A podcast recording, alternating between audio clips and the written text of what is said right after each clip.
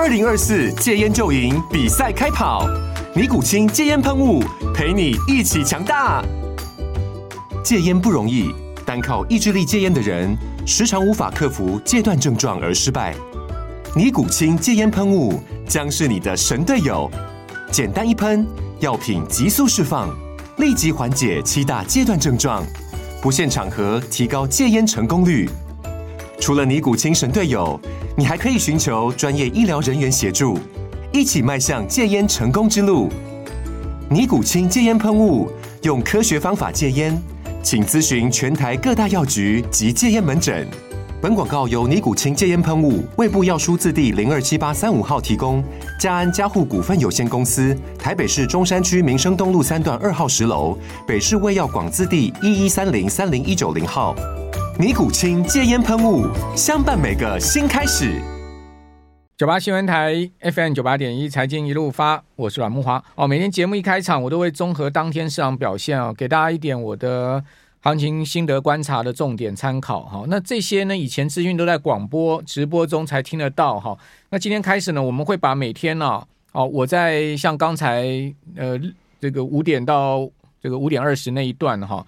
呃，放到我们财经一路发的 Pocket 上面，好，欢迎我们所有听众朋友啊，大家可以去随时点阅收听。而且从今年度开始呢，我们也会制播一些只有 Pocket 限定版，哦，就限定的节目的专访哈。那也请大家去各平台订阅财经一路发的专属 Pocket，给我们五星评价支持啊。呃，比如说你是苹果手机的话，基本上 Pocket 都是内建的，好像那紫色的那个 icon，好，它的内建的 App，好，你只要点进去。好，去搜寻我们财经一路发哈，或者说您到那个热门节目好，或者热门单集啊，您应该在热门节目这前五十大都可以找到我们节目。另外，热门单集我们也常常在那个两百大节目里面有好几集都会在上面出现，你只要点进去就可以看到我们的财经一路发的 Podcast。好像明天呢，我们就会有一个限定版的这个 Podcast 推出哦，也请大家锁定我们明天限定版的 Podcast。好，那在去年全球股债市大跌嘛，大家都知道说那股债总共。增发的资金非常惊人哦，高达三十六兆美金哦，大概呃债市呃增发了差不多十六兆美元，好，股市大概增发二十兆美元，这是一个财富的大灾难哈。那根据房产咨询公司来访啊，就 n i g h Frank 他的一个年度财富报告，那扣除负债后的净资产至少有三千万美金哦，就是三千万美金已经很有钱的人了哈。在去年遭受到一九三零年代来最严重的年度的财富损失。净资产总共减损高达十兆美金啊，相当于十趴，就是差不多一成的财富蒸发了啊。这个来访在二零二三年的年度财富报告中指出啊，啊，这个欧洲的超级富豪处于危机的重心，超高净值人士的财富平均损失了十七趴。哦，讲实在，这个有钱人啊，损失十趴啊，也许他可以忍受哈。但一般的中产阶层阶层啊，如果损失十趴的，可能不能忍受了。更何况你临近退休，好，比如说你已经做退休规划，做了十几二十年了，你将近六十五岁要退休了，结果呢，在退休前啊，哦，一个股市大跌啊，让你的财富蒸发了二十趴到三十趴啊，那真的是情何以堪呐！你明年就要退休了，对不对？可能已经存了一千万了，结果一赔赔掉两三百万，那情何以堪哦？针对这样的状况，哈，我们怎么样去？呃，预防或避免哈，有什么样的策略哈？我们今天呢要结合美股 ETF 啦，来请教段昌文老师，因为这个对于退休规划来讲是非常重要的一件事情。我们刚刚讲嘛，三千万美金的净资产的人，他赔掉三百万，他还有两千七百万美金呢、啊。对我来讲，还是一个超级大的一个数字啊。可是呢，对一般的中产阶层来讲，哈，退休规划来讲，这是一个不可承受的损失。段老师您好，呃，哇，还有听众朋友大家好，好，段老师去年。我们如果讲说这个全球股市大概都跌掉十五趴到二十趴嘛，是。那如果说你的所有的这个退休资产全部放在股市上面，我们讲基准指数好了，可能你的财富减损就达到了十五到二十趴，对，一千万。累积下来的退休金就损失掉了两百万，这是其实很严重的损失哎。是啊，所以呃，最近几年要退休的恐怕呃，在退休金的部分的话，可能会有损失损失一笔啊。但是是不是这些退休基金的操盘者啊，嗯、是不是未来他会把这一些这些绩效给予补回来？我觉得非常困难的，因为因为之前是在呃那个本金在高档的时候，你跌下来如果十趴的话，那你要涨回去十。趴，那可能不是十趴的问题，可能是要 double 的问题耶。对所以这个呃，你如果原先是规划最近几年要退休了，恐怕要延后 double 的年数，才有可能回到以前的一个本金水准嘛。问题是六十五岁就要被限定退休了，怎么办呢？诶，但是我们现在学校有有一种，就是说你是规定六十五岁退休的，但是六十五岁退休之后的话，因为现在少子化的因素，好像有些学校的话，就像我们学校就有把它把一些老师呃届龄退休的啊、呃，就把它在留任，用专案教师的方式来聘任这样，嗯，哎，所以专案教师就一一年一聘这样，嗯，哎，所以现在很多学校都是这样子。我我我认识一个法官啊。他跟我讲说，司法人员可以做到七十五岁啊！哇，很多人可能很羡慕啊。对对对啊，那个呃，法官可以干到七十五岁啊。对，因为好像有一些特殊，比方说医师应该也可以啊。医师啊，医师很多北荣的医师退下来哦，台北荣总医师退下来都跑去中心医院啊，跑到一些私人诊所去啊。对对对，中心医院你去看病，很多都是北荣退下来主任级的。对。当然，如果说像这种借龄的，比方说劳保的啊，或者是公保这一些，我看真的是要借龄啊，真的是要退休了。所以，所以如果你是劳保、公保，或者说你是公务人员的话，哈、啊，那你可能六十五岁借龄一定要退休。所以呢，在退休前哦，我个人是觉得，你累积的退休金，你越到退休前的五年哦，你要越谨慎处理哦。对，也就是说，呃，越接近退休的时候，你其实你的。股债比重要做调整，可是去年又很衰，就是说股债同跌嘛。对，哦，你看到债券的跌幅也不少于股市啊。比如说我们讲说美国标普五百、啊，呃，美国标普标普的美国公债指数去年跌掉十点五趴嘛。对，那美国三十年期的国债呢，去年是跌掉三十五趴嘛。对，所以你就发现，哎，你放到投资等级债也是赔掉十趴以上。好，那股市又赔掉十趴以上，其实债市跌的也不比股市轻。所以那这样子一个怎么怎么规划呢？呃，我是这么认为啦，也就是说，呃，目前我看到的一些退休情况的话，都认为说，哎，自己退休之后的话，应该还可以活非常久，所以都选择年金的方式啊，在提取哦。但是你这个年金的话，是跟你。自己存在那个退休单位的那个操作绩效是有连结的关系耶。如果未来这些操作绩效如果非常差的话，那你的这个年金的这个绩效恐怕也不是不甚很好哈。那当然，木华刚刚提到说。股市啊，大概有跌个十趴左右，但是一年来啊，我看到这个 QQQ 啊，也就是说我们呃很多人都非常喜欢的那个高科技股啊，QQQ 就是追 n e s d a q 一百成分股的指数的话，一年啊，它跌了八点一一 percent 啊。但是也有一档有几档的 ETF 啊，它是使用所谓的这个呃这个我们学术界的一些模型啊，去验证出来的结果哈、去筛选一些股票出来啊。那呃，今天我介绍一档，就是这一档的是有学术根据的哈、它一年跑出来结果的话啊，是大概有八点多趴左右。您讲说过去一年以来，哎，过去一年啊，那但是 Nasdaq 呃那一档 QQQ 的话，跌掉八趴，跌八趴，那相对这一档如果涨八趴的话，不是相对报酬率就是有十六趴左右。对，所以说呃，第一个呢，可能就是说你越到退休的时候，哈，你越要善妥善去挑你的投资组合的个工具是哦，这个过去传统的什么股六债四啊，股债配合配置啊，可能已经不是那么。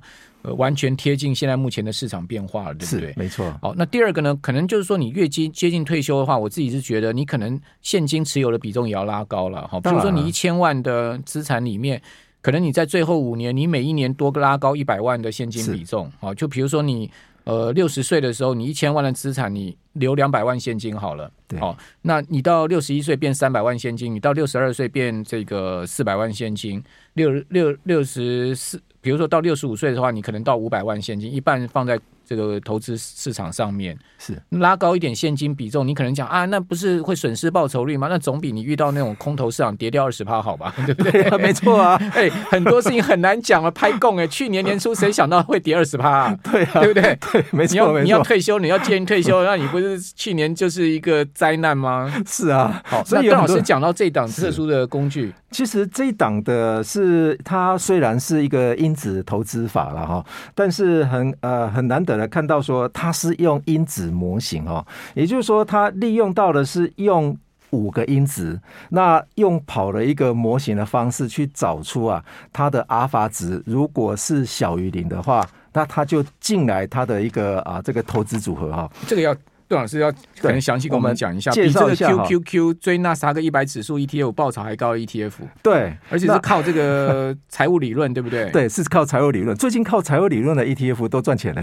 OK，其实之前我们介绍过，二零一七年塞勒啊，那个行为。经济学家啊，诺获获得诺呃诺贝尔经济学的那个塞勒啊，他也成立了一档基金啊。这档基金呢，它的报酬率也将近九趴啊。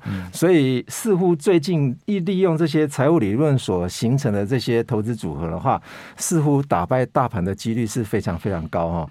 那今天我们介绍的这一档是利用哈那个经典的一九九二年啊，这个呃，如果你有念过财务理论的话，应该有听过法玛 and French 哈。法玛得过诺贝尔。经济学对对对对，他是效率市场假说的专家，啊，嗯、所以呃，虽然 and French 对，那如果我们看到说呃这一档的呃这个呃代码化是 A V U V 哦，那这一档的话它是采取用五因子的哈，那我们简单介绍一下哈，那它的五因子啊，总共有市场因子，再来是规模因子。再来是价值因子，再来是投资因子跟获利因子，嗯后面两个是属于财报的，前面三个是跟它在市场表现是有关系的，所以这几个把它带到模型去跑一条非线性的方程式的话，就会得到一个。啊，这个残差值，这个残差值一般来说，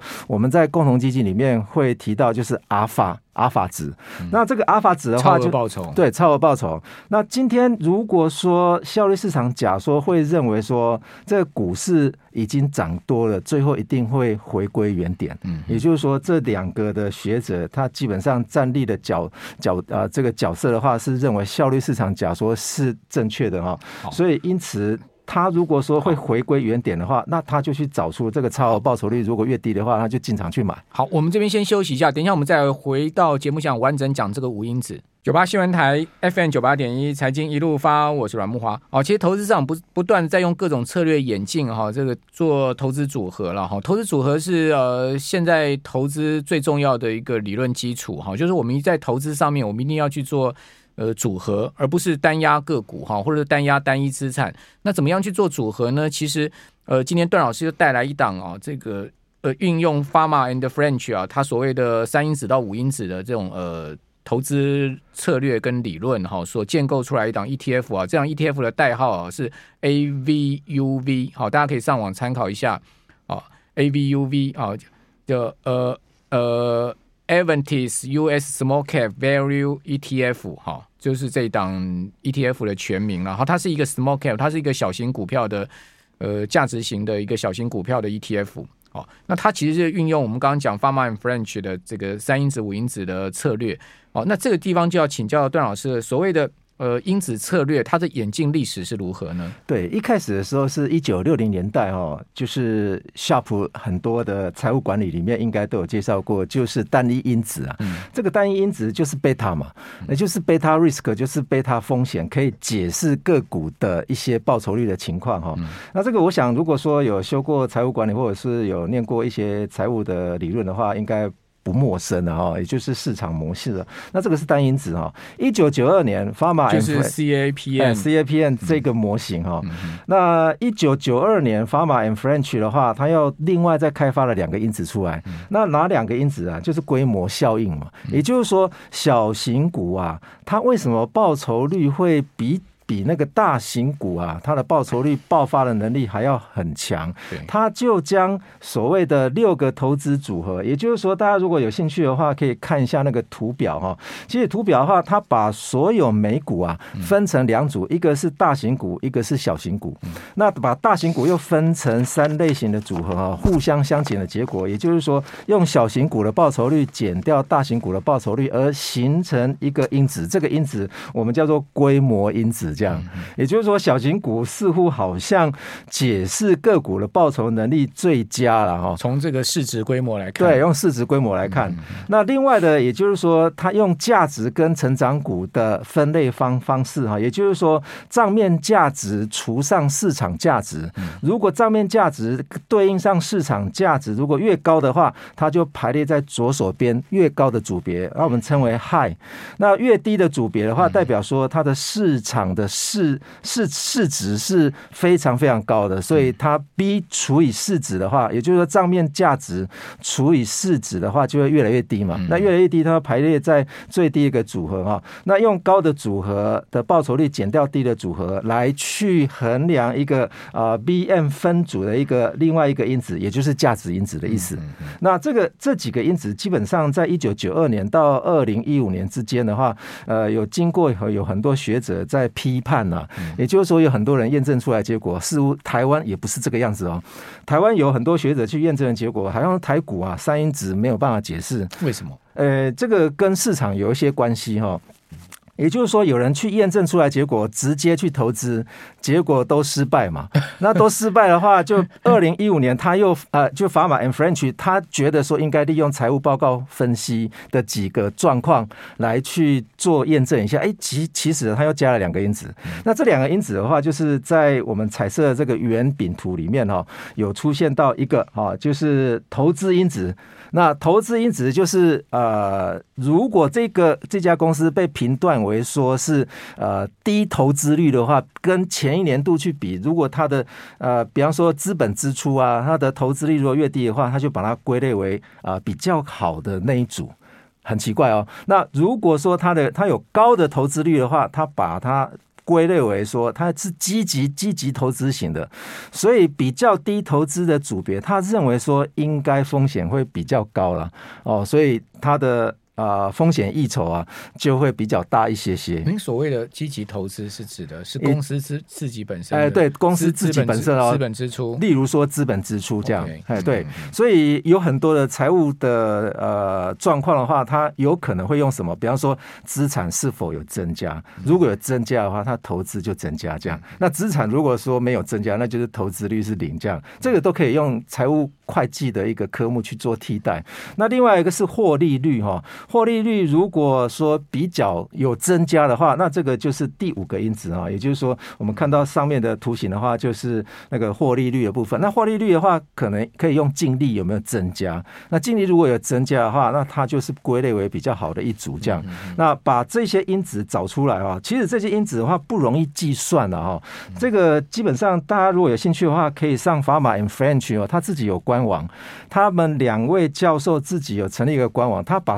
五个因子的数字啊，全部 po 在它的官网上面。嗯，哎，所以大家可以去下载。下载完之后的话，你再去跟你的个股去对应跑一条线性回归式，看它的残差值，看它的那个阿尔法值是不是低于零。如果低于零的话，就是认为被 ETF 这一档认为说是可以买的。但是他把所有美股啊，也就是说罗素两千的哈，从最底部啊排列上来，也就是说，那个选股那个基金的选股能力，那个阿尔法值是不是可以来衡量这档基金啊有没有异常报酬的情况？他去找那个被低估的，那被低估的话，用模型去去算出来结果的话，那去排列后面最后面一组了，就把它买进来，这样。哦，哎，他他就是要呃去找出那个还没有。还没有还没有就蒙尘的珍珠就对了，对，那个那个还没有放出光芒的珍珠就对。所以这五个因子的话，其实台湾也有资料库，嗯、那我也提供给小编哈。大家如果说有兴趣的话哈，自己可以呃跟 跟我们官网去去询问说呃有没有。啊，我是下，我是给提供给这个观众啊，那听众朋友是从二零二一年一月一号的日资料，一直提供到二月底的资料哈。您说。